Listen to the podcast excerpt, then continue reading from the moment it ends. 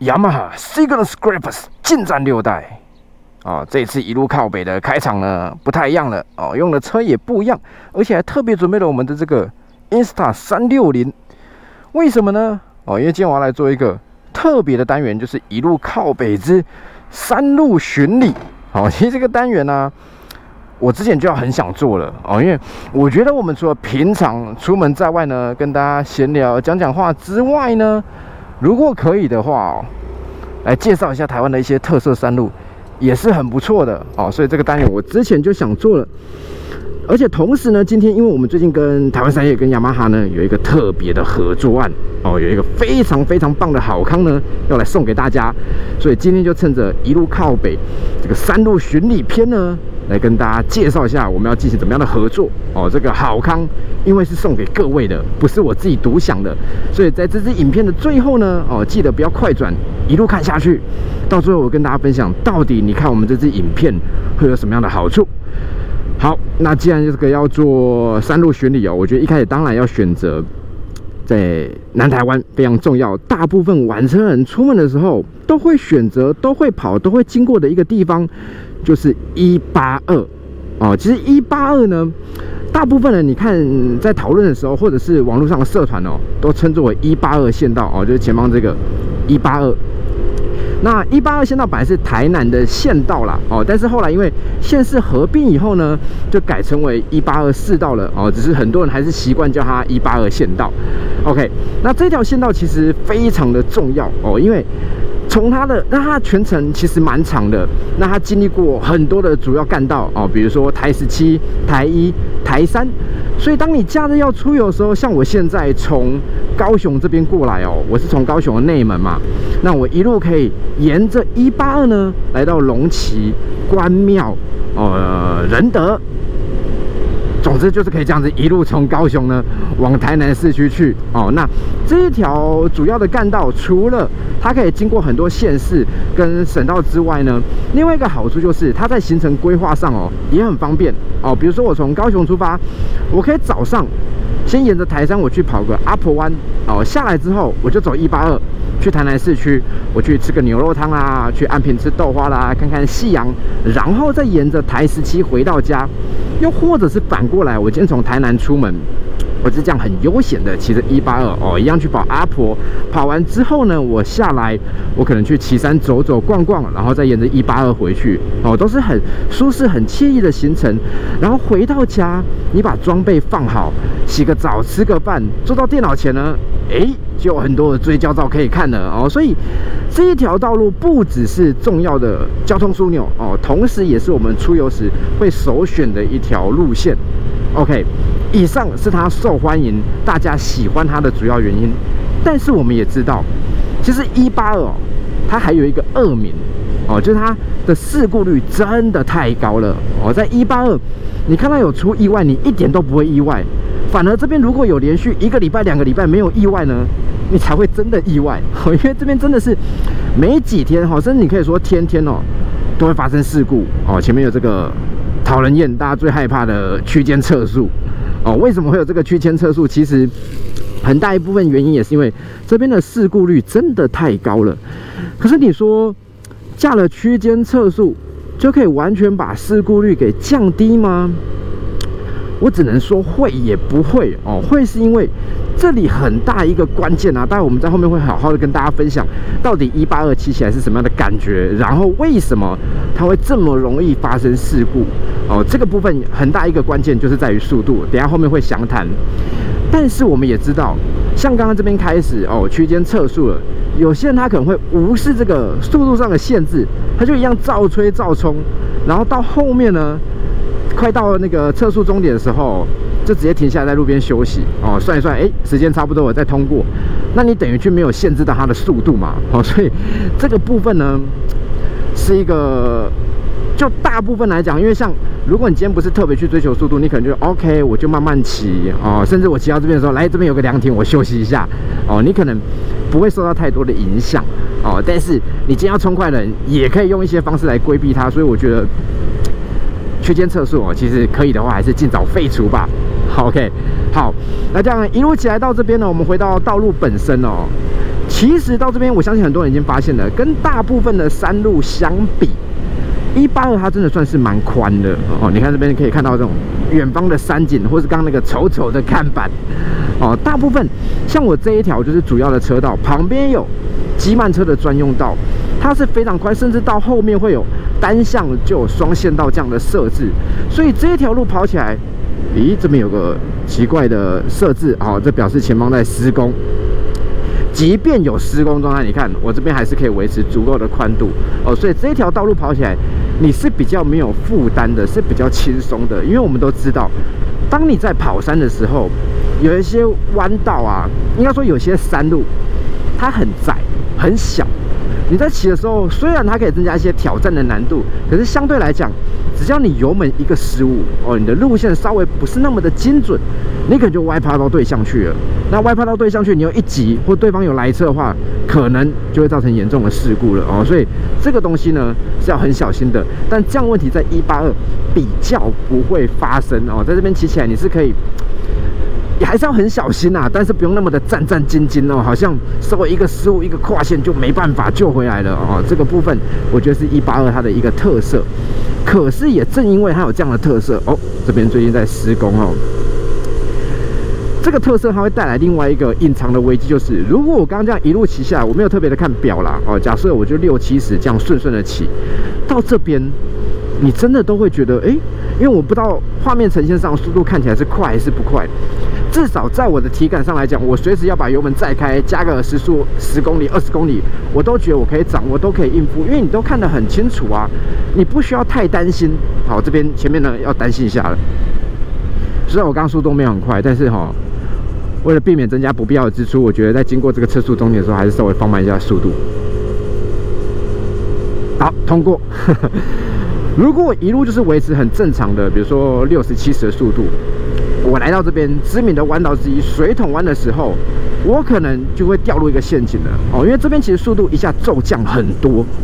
如果你不小心哦，在这边你可能就哎加速加速，就这样顺顺的往这个护栏靠上去了哦。你看它上面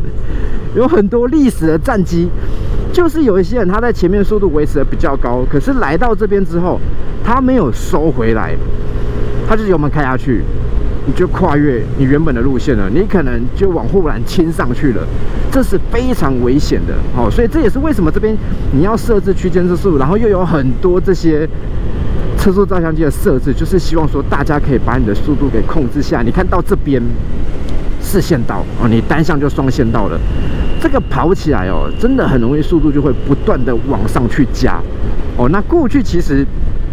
像我们在十八十九岁的时候，哦，那时候刚开始玩车嘛，高中毕业、大学的时候，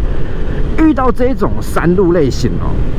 都会觉得又开心又害怕。好开心是因为，哎，油门可以一直开，感觉速度上比较不受限制。那时候测速也没那么多嘛。可是会怕就是什么？那时候我们骑的车有一些还是二行程的哦，声音很迷人，然后直线速度也很棒。可是，当我今天如果从高雄市区一路骑来哦，到内门或者像这边我要直接往台南去的时候，你会发现你车子的热衰竭哦就会很严重了哦。虽然不至于到缩缸，可是那个动力真的会有很明显的落差出现哦。但是来到今天。你就比较不需要担心这样的问题了，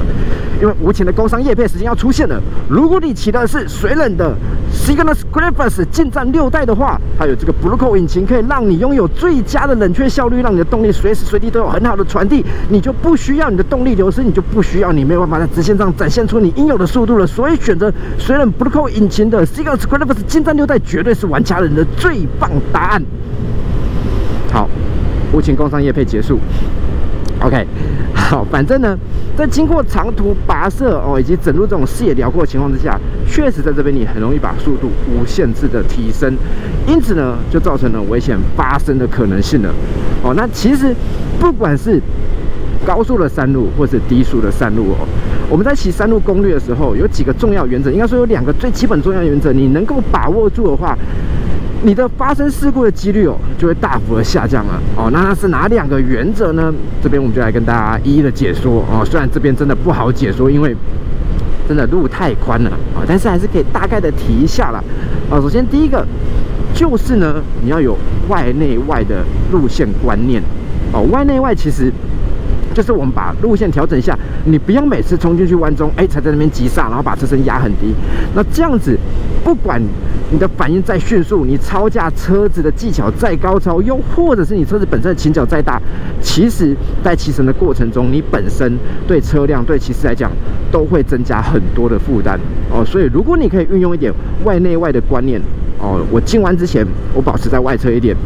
我靠近弯中的时候呢，微微的贴内。然后出弯的时候再顺顺的往外，你的路线会拉长没有错，可是你行进的过程中，对于你车体的负担哦，不会来的这么的大哦，而且因为进弯前你是往外拉的，不管是左弯右弯，你都可以比你贴在内线的时候多一点空间，多看到一点视野，去争取你接下来行进的路线或是你操控的反应哦，这个部分呢，它是有直接帮助的，然后再来。另外一个重点就是在骑乘的过程中啊，有一个原则很重要，就是慢进顺出。哦，其实如果你有稍微关心赛事，你一定听过一个名词叫做慢进快出。哦，就是进弯前呢，我们要充分的减速，然后贴到弯道的时候，油门全开，快速的脱离弯道。哦，这个听起来很畅快，没错。但是在一般的山路上，我会建议你用慢进顺出就好了。就是进弯前呢，我们提早的去做好减速的准备。然后到弯中的时候，哎，确认好路线，车身动态没有问题，顺顺的开油前进，这样就好了哦。虽然在一八二四道上呢，你完全感觉不出来这个外内外以及慢进顺出的重要性哦，但是因为因为这边平均速度真的太快了啦，所以我就算去做这些动作，你可能会觉得嗯，好像没有什么差哦。但是只要你有保持这样的原则，以同样的速度来说，因为我们现在就是一个很顺畅的骑乘嘛。对应到一般人正常行驶的时速来讲哦，这个还是会有帮助的，至少在车辆本身的负担上可以减轻很多哦。不然你看到前面这个这么漫长的直线，你说你右门右手的油门不会全开吗？你不要骗我了。来到这边哦，大家一定都是尽情的去享受这种奔驰的快感哦。但是讲到奔驰的快感。你就不得不去面对另外一个很重要的问题，就是你的车子承受承受的不了哦。今天我们会选择进站六代，当然我前面有讲了，我们跟台湾三叶跟雅马哈有一个特殊的合作案，我在后面会详细的来解释。可是除此之外啊，在我自己玩车生涯中哦，进站它真的也扮演一个很重要的角色哦。因为从我以前开始乱骑车、乱玩车，到后面成绩慢慢变好，哎，这个弯道我要特别跟大家提醒一下哦，这边呢。我真的不知道画面呈现上明不明显啊？哦，但是像刚那一个弯就跟水桶弯很类似，前面。很漫长的直线，速度非常快，可是到这边，哎，忽然一收，是一个你看不到出弯口的盲弯，而且它蛮深的。你如果想要平安顺畅的通过，你一定要把速度给稳定的减速下来哦。所以在遇到每一个弯道的时候，不管你现在速度是如何，你都要做到充分的减速，做到慢进顺出这样子的动作，你自然而然就可以避免到一些隐藏的危机了哦。这个真的很重要。如果你就是这样一路全油门这样一直冲一直冲。常有声音照相，请降低音量行驶。好，这边我们稍微轻声一点啊。如果你就是一直冲，一直冲，其实很多时候你觉得你掌控得了车子，但其实你掌控不了，好不好？这个声音测速不对啊，这样子除了听不清楚之外，我觉得公车的噪音也比我大吧。OK，好，这个台湾道路上的限制真的是越来越多哦，只能说大家自求多福啦。不管是噪音的限制，或是速度的限制。都希望大家不要被开罚单。好，总之呢，回到这个超价上，如果你一路看到直线，你就是这样冲冲冲哦，然后油门完全呢没有保留，进弯前你也觉得，哎，这个速度可以啊，身体挂出去一点就过了。那真的你就是在帮自己增加这个事故增加的几率哦，尽量不要这样子，还是不管速度高低，不管视野是辽阔还是狭隘，都去做到慢进顺出，还有外内外的路线选择，这样对你自己才是最有保障的骑乘方式，对吧？你看前面刚刚那台车转过来，这是他回家的路嘛？哦，那你这边如果速度一路都很快的话，没有错，因为我知道很多人都会觉得说，哎呀，速度快又不是这个决定事故的唯一重点。可是你想，我今天速度一快的时候，我的反应时间是不是就缩短了？哦，当你反应时间缩短的时候呢，前面不管是有三宝冲出来，又或者路面上有一滩沙，哦，有一滩土，有一个坑洞，你可能平常可以闪得过，你知道怎么样去应对它的，你就会因为速度提高，反应时间缩短，而没办法去避开它。这个就是危险，就是事故产生的关键了啊！所以这部分大家真的要好好控制自己的右手。OK，回到进站上，那进站呢？因为他其实去年在发表会的时候就有讲嘛，我们这个车哦，发表到现在已经十八年了哦，从一个小 baby 诞生到现在呢，已经可以上大学，可以考驾照了。哦，这个事情再进一步去想，哎，去年十八，今年十九，明年就二十了呢，进站要有投票权了，哎，哦，嘿，这么长时间以来都持续的发表新车，可以持续的热卖，其实最主要、最主要的一个原因，就是因为它的体质真的很好。哦。因为现在我们讲运动型的车款，你想到一定就是十二寸啊、大前脚啦，哦，就是竞争这样的配置。可是你回到它发售那个年代，你仔细想想，它真的是超前部署。那个年代，因为我们刚开始玩车嘛，比赛场上是二行程、四行程在混跑。那时候你拿一台进站去比赛场，人家会笑你说：“哎，你选一个这个轮胎那么大的车，也没有比较快啊。哦，一二五 cc 我还不如选这个十寸一百 cc 的，至少比较轻巧嘛。经过改装以后动力更大，用那个车跑才有优势。可是那时候大家不知道的是，进站它的体质很好，前脚又大。”它耐得住我们这种激烈的超价，你可以用各种各式各样，在当时看起来是不可思议的路线去攻略弯道，而且成绩也确实做得很棒。那个时候他就已经做出这样的思维了。那来到今天，你现在在比赛场上，你要拿好成绩，又或者是在道路上大家玩车要跑山，都会觉得像竞争这样的配置才是正确的做法哦。所以你可以看得出来。当时的设计师真的是蛮有远见的哈，早在十九年前就已经知道说，哎，这个才是未来速克达发展的一个主流哦，所以他做到了。后来其他车厂呢也陆续的跟进哦。这一台车以玩车来讲，即便现在有很多的新机型，也都选择参考它的做法，去做出相对应，让它有很多实力也很坚强的竞争对手出现在市场上，没有错。可是讲到玩车，讲到跑山路，讲到比赛，我想很多人第一时间还是会觉得说，哎。进站车系最棒哦，所以这个也是我们今天呢，其他来这边呢来缅怀的一个重要原因。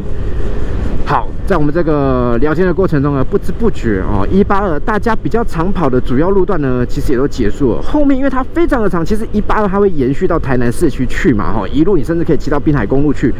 可是那个可能就不是我们今天要分享的重点了。我们今天分享重点就是这条路骑起来到底是怎么样啊？我们今天即便。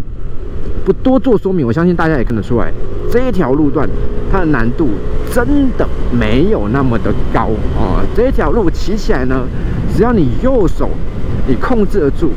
它就是很顺畅的、很轻松的骑完了。你要兜兜风、看看风景、放松一下自己，它是很适合的。可是既然是如此，为什么会有这么多的事故呢？哦，其实我自己总结两个主要的原因啊，第一个。就是速度太快哦，没有错。我们刚刚讲了，你这条路上来讲，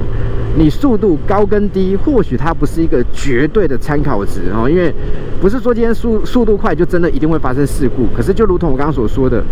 当你今天速度一快，你的反应时间就会缩短哦，甚至是平常有些地方我可能操作失误，我压到一滩土，我撞到一个很大的坑洞，甚至扭啊扭啊的。如果我是时速四十五十。扭着扭着就过了，可是当我今天速度来到八十九十的时候，车子可能会出现我从来没有遇过过的激烈反应，那我可能就骑到墙壁上去了，我可能就躺在路中间了。那这个就是事故发生的原因之一。哦，适度的去控制车速，让它是维持在你可以反应、你可以控制的状态之下，这一点是很重要的。哦，再来就是第二个追焦文化。哦，讲到这个，很多人可能会暴跳如雷，说：“哎，你怎么可以检讨追焦手？哦，这个是骑车人的问题，而不是拍照人的问题。”哦，没有错，我完全认同这种说法，而且我自己也很喜欢追焦文化。你想想看，当我今天骑车出门，骑车这件事情就已经很开心、很快乐了。然后当我回到家以后，我发现，哎，网络上还有我自己骑车的照片可以留作纪念，那不是更棒、更开心吗？哦，可是正因为我们喜欢这样的文化，我一定要提醒大家。不要因为想要拍出好看的、帅气的、飘配的照片呢，就超出了自己的极限了。哦，其实刚刚整路下来，我完全没有去做一些间接超架动作，我就是很顺畅的通过了。如果说我今天想要去做出内倾，甚至是卡普摩西哦、摩手镯这样子帅气的动作的时候，我一定有一个前提，就是我要把身体给挂出来的话，我车速一定要够快哦。因为这种进阶的超驾动作，它其实本来就是建立在我要去削底过弯的离心力这样的需求下才会去做的嘛。可是当我今天路这么宽，我骑个六七十，我只要铜钱就顺顺的过的时候，我为什么要去做这些这些进阶动作？可是这些照片啊，如果我今天就是哎，像我刚刚那样很轻松的骑完，你会发现照片拍起来哦不帅，就好像你被拍到超速照相一样，你好像是要去上班上课一样，看不出来我是一个热血的玩车人，我看不出来我有一个高深的技巧，所以很多人来到这边一看到追焦手，一想到说前面有人在拍照，我就把速度再提升十个二十个。哎，十个、二十个，哦，不对，那个已经超出太多了哦。提升十公里、二十公里，我为的就是要去做一些进阶，我自己觉得很帅气的动作。殊不知，那个动作做出来之后，它是没有必要的，因为这里的弯道真的不需要你用这么快的速度去通过，也不需要你去做这些夸张的大动作。可是你就是为了帅，好，当你用这些动作做出来以后，没有错，或许它可以拍到你满意的照片，可是相对来讲。它也会让你有很大的机会哦，发生事故哦。所以，如果你真的喜欢山路文化，你喜欢追焦文化，拜托来到这边，有追焦手很好啊，你就展现出你帅气的样子，但是不要过头，不要为了要拍出那些。进阶的照片，或者是你觉得哇这样很帅，但旁边人看起来像猴子的照片呢，就把速度无限制的拉高哦，这样其实是非常危险的哈。基本上你只要遵循我们刚刚前面讲的，选择外内外的路线，用慢进快速的方式去骑哦，慢进顺速的方式去骑，再加上控制好速度哦，不要看到追焦手呢就吼上身。哦，这个完全忘记自己是谁了，不知道自己从来没有这么激烈、这么超极限去驾驭车辆。其实一八二哦它是可以让你玩的很轻松、很愉快的。哦，这个部分其实有做到，我相信。哎，这几年大家看新闻也知道嘛，本来哦是弯道上会发生事故，再来呢进弯前会发生事故，最后连直线都会发生事故。真的这边出事好像是天天解副本一样。是这里的日常了哦。这个除了对骑车人有压力之外啊，你看在这边当地巡逻员警，为什么有时候大家会觉得说，哎，你这个执法有点过当？他们也不知道该怎么办啊。你这边以前不会这样，怎么现在搞得天天都发生事故？然后连居民也觉得说，因为早期啊，你像在水桶湾拍照，这个这边的居民还会拿椅子出来跟大家聊天哦，给你们坐哦，请你喝东西等等。现在没有，现在就拜托你们赶快走哦。这种文化从好变成不好，甚至变成互相排斥哦，其实。跟大家的右手哦，跟大家自治呢是有很大的关系的。OK，好，再过来这边前面就是市区了，其实也没有什么好特别去聊的哦。我们应该回到我们这个无情工商业配的主题，Signus Graphs 近战六代哦。我要跟大家讲一下，到底我们跟台湾商业合作了什么，有什么重要的好康要跟大家分享。那这个部分呢，我觉得边骑边讲不够清楚哦。待会我回到我最喜欢的这个龙旗文恒店呢，来跟大家好好的分享一下。相信影片来到这边呢，很多长期追踪我们频道的观众朋友一定觉得很困惑哦。身为一个能够躺着就不坐着，能够坐着就不站着，能够在车上讲完录完就绝对不会再另外拉出来非常懒惰的克里夫山，为什么在最后还要特别找一个场景来重新的讲解，来重新的介绍呢？因为我希望可以让大家更完整、更清楚的再次看到帅气的 s i g n a l Scrapers 进站六台。哦，工商就是要做好做满。好，那其实最主要原因，除了让大家再看一次进站，然后要说明我们跟他的合作专案之外呢，我也希望透过这个面对面的方式，哦，再一次的提醒大家，到底我们骑乘山路要注意什么？哦，两大原则：慢进顺出，基本的外内外路线。这两个重点，其实你有掌握到，不管你是在高速低速的山路，又或者是你来到任何地方、任何的环境之下，你都可以对于操控、对你的安全性哦有基本的保障。好，所以这个。请放在心中，而且在每次骑乘的时候呢，好好去熟悉、去理解，好，对你骑车、对你的驾驭绝对是有帮助的。那另外，如果未来有一天你来到了一八二四道哦，你不管是从高雄来、从台南来，记得它有两大重点：第一个，控制好你的速度，好，不要因为前面这边连续的直线，哇，好几个弯过得很顺畅，速度就无限的加上去、吹下去，你会发现有一些忽然收进来的弯，有一些看不到出弯口的盲弯哦。对你来讲，真的会是一个很大的潜在的危机，好，所以速度一定要控制好。然后第二点就是，如果你是假日出门，你知道前面有追焦手，这个热血沸腾，你希望被拍到帅气的照片，也请注意控制好你的速度，不要为了帅气的照片去做出一些超出自己极限的事情哦，这个是真的很危险的。这两个重点把握住，基本上一八二这整条，你从哪里来，你都可以骑得很轻松、很愉快。OK，哦，这两个重点以及刚刚骑乘的这个要领呢，提供给大家。好，在分享完山路骑乘的相关资讯之后呢，接下来就要进入今天真正的主题，重中之重。工商时间，好，虽然整支影片好像都在工商，但现在开始才是重点。因为为什么这次雅马台湾山要跟我们合作呢？哦，首先当然是看上我们这个频道都有一些很优质、很有深度的影片，再来就是看上我的颜值，以及希望透过我们这种玩车人的精神哦。让喜欢近战车系哦，你可能从十八年前、十九年前你就喜欢这台车，但你一直没有买，又或者是你最近才接触到这个车系，你知道说，哎，它由内到外整个体质、整体的表现都非常棒，是一台车中之车哦，非常杰出、非常卓越的一台绝世好车，你想要购买，但是即便这个车这么好、这么棒，你还是希望在买的时候可以省一点预算哦，可以多获得一点补助、一点优惠。那如果你是这样的人，恭喜你！你现在看这个频道就看对了，因为这次台湾三一跟我们合作，就是进站六代的购车金哦。这一次呢，他们直接提供给我一个很直接、简单、粗暴的优惠方案，就是你可以到我的粉丝专业，在这支影片上了之后呢，我们会举办一个抽奖活动，只要你符合我们的活动办法，并且呢，我们到时候会抽出十个名额哦。你只要支持这个十个被抽中的人，你抽中了购车金，你只要在一个月内。购买了进站六代，并且提供你的购买证明相关的资料文件给我的话，我就一个人提供五千块的现金哦，不用在那边转账，不用等很久，像那个补助要等非常久才会下来，不用，你只要提供你的购买证明，在一个月内购买完成的话，我直接转五千块现金给你，就这么简单，这么直接哦。雅马哈做这个东西很简单，就是